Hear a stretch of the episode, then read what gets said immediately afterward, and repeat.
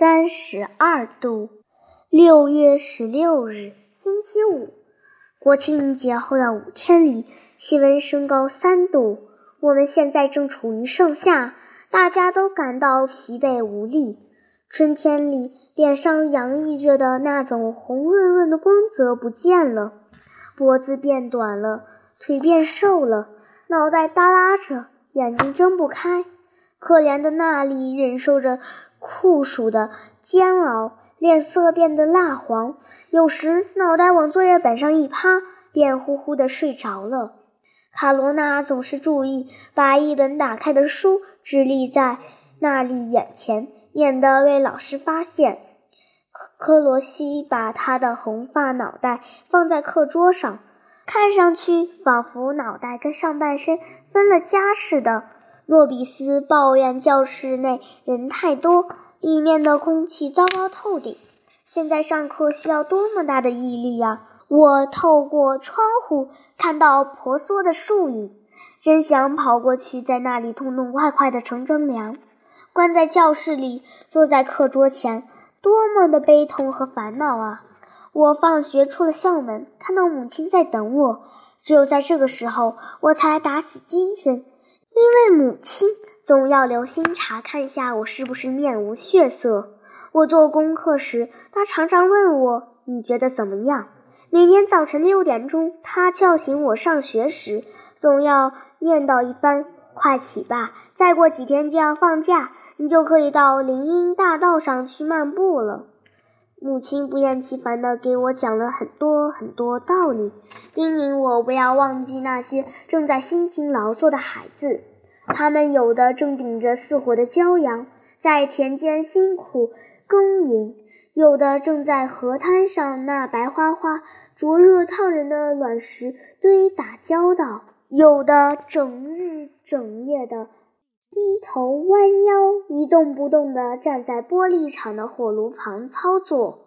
他们早晨都比我们起得早，而且没有什么假期。我们要努力。再努力一把才是啊！说到这里，德罗西要算第一了。他一头金灿灿的全发，既不怕热，也不打瞌睡，始终精神饱满，活泼开朗。像在冬天里，他的学习也不费什么力气，而且他周围的同学也保持着清醒的头脑，仿佛他的声音。就能使空气变得洁净清新似的。还有两个人也同样头脑始终清晰并专注。一个是顽强的斯达尔迪，他担心自己睡觉，就使劲儿用手揉捏面颊。他越感到疲倦、感到热，他的牙就咬得越紧，两眼瞪得圆圆的，像一口要把老师吞下去似的。另一个是卡罗菲，他一心忙着用红纸做扇子，上面贴着火柴盒的商标，一把卖两个铜币。但最令人佩服的要数科列蒂了。可怜的科列蒂，他早晨五点钟起床就帮父亲背柴，在学校里，到了十一点，他的眼就再也睁不开了，脑袋耷拉到胸前。他醒来后，便用手拍拍后脑勺，请求被允许到外边洗把脸。有时让旁边的同学推他一把，拧他一把。今天上午，他实在支撑不下去了，便沉睡过去。老师大声叫他：“克列蒂！”他没有醒过来。老师生气了，又喊一声：“克列蒂！”还是没有喊醒他。坐在他旁边。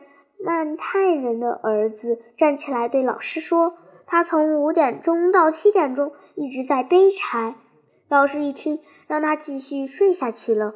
课上上了半个钟头，老师走到克列蒂的课桌前，轻轻地在他脸上吹了几下，把他弄醒了。他看到老师站在自己面前，害怕的一直往后缩。